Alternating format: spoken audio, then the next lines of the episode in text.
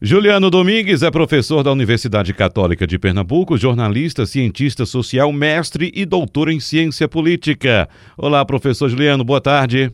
Uma boa tarde, Wagner, a você, a Felipe, a todos aí do estúdio e a quem nos acompanha. Professor Juliano, duas consultorias políticas divulgaram pesquisas de opinião esta semana com números positivos para o governo Jair Bolsonaro e, ao mesmo tempo, não tão bons assim para os adversários do governo.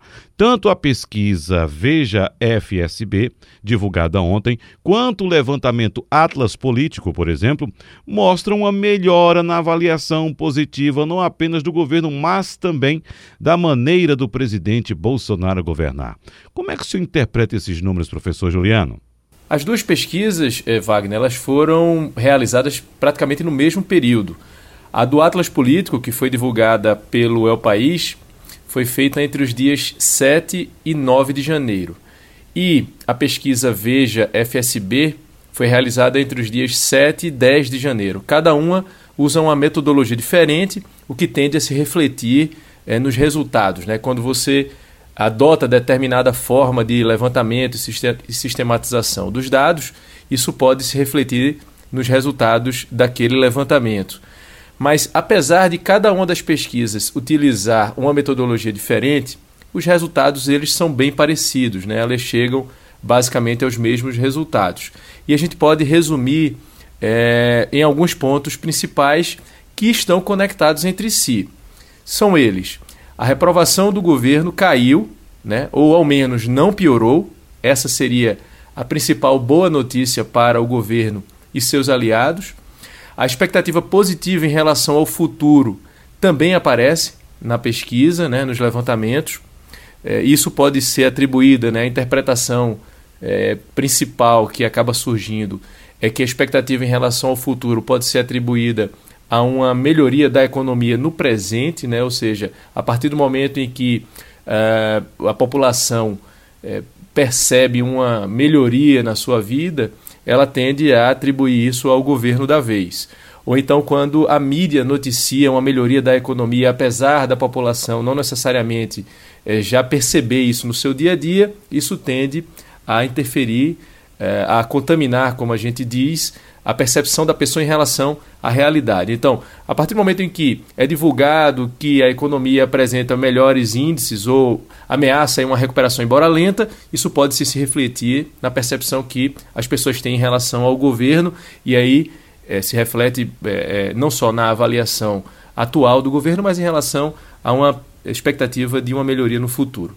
Outro ponto é que as pesquisas apontam é que Bolsonaro é o principal candidato para as eleições de 2022, ou seja, é o principal candidato é o presidente é, Jair Bolsonaro na sua candidatura à reeleição e tem como seus principais rivais Lula e Sérgio Moro, né, levando em conta que, é, com base nas regras atuais, Lula estaria impedido por conta de não ser ficha limpa de disputar as eleições. Mas essas são as três principais figuras da disputa política eh, nos diferentes cenários para as eleições de 2022.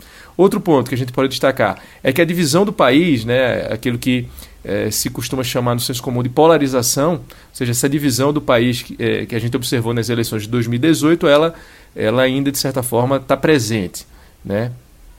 com Lula ou um candidato por ele indicado com limitações importantes do ponto de vista eleitoral. É, ou seja, a gente pode inferir que o sentimento de antipetismo ele ainda está presente.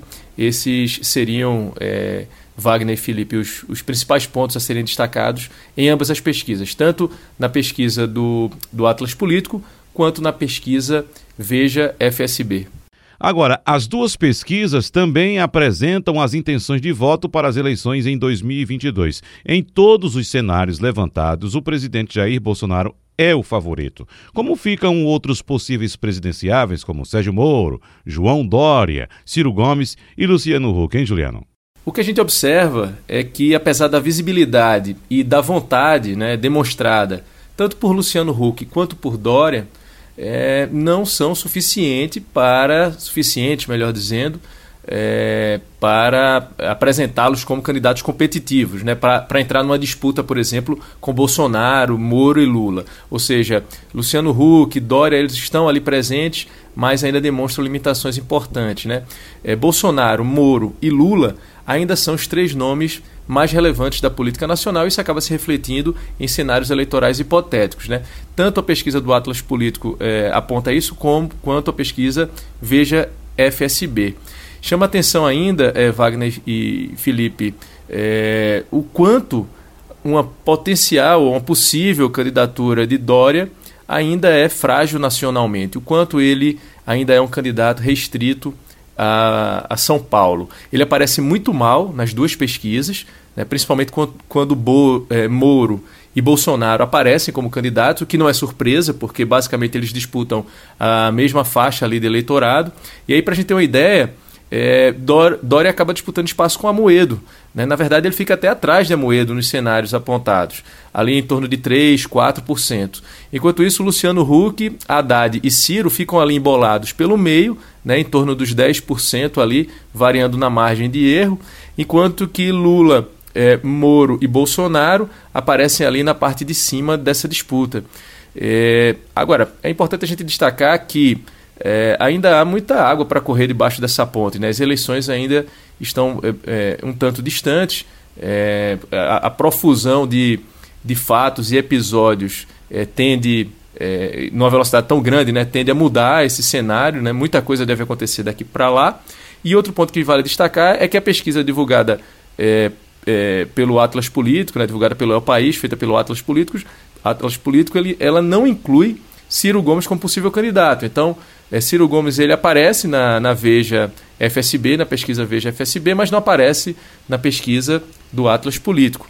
É, na, na, nos levantamentos nos cenários da Veja FSB, é, Ciro Gomes aparece ali em torno dos 11% no máximo. É, é que, como, como eu falei ali, ele está no meio, né, nesse meio mais embolado. Então, assim, resumindo, o que, que a gente pode concluir? Né, que a maré ela está bem mais favorável a Bolsonaro ou Moro, né? muito mais pela falta de um adversário competitivo, né? altura, que consiga canalizar insatisfações dos adversários, do que propriamente pela recuperação da economia, que ainda apresenta uma recuperação a passos muito lentos. Né? Então, no geral, é isso que a gente pode falar sobre essas duas pesquisas, eh, Wagner e Felipe, divulgadas essa semana. Repetindo, a pesquisa eh, de duas consultorias, né? são pesquisas de duas consultorias. Uma do Atlas Político, que foi divulgado pelo El País, então o ouvinte pode mandar buscar no Google. O ouvinte que ainda não, não leu a respeito pode buscar no Google Atlas Político El País, que vai encontrar. E a pesquisa Veja FSB, que foi divulgada ontem, né? com eh, essas informações. É isso. Professor Juliano, muito obrigado, um abraço e até semana que vem. Uma boa noite a todos vocês, a quem nos acompanha. Até a próxima.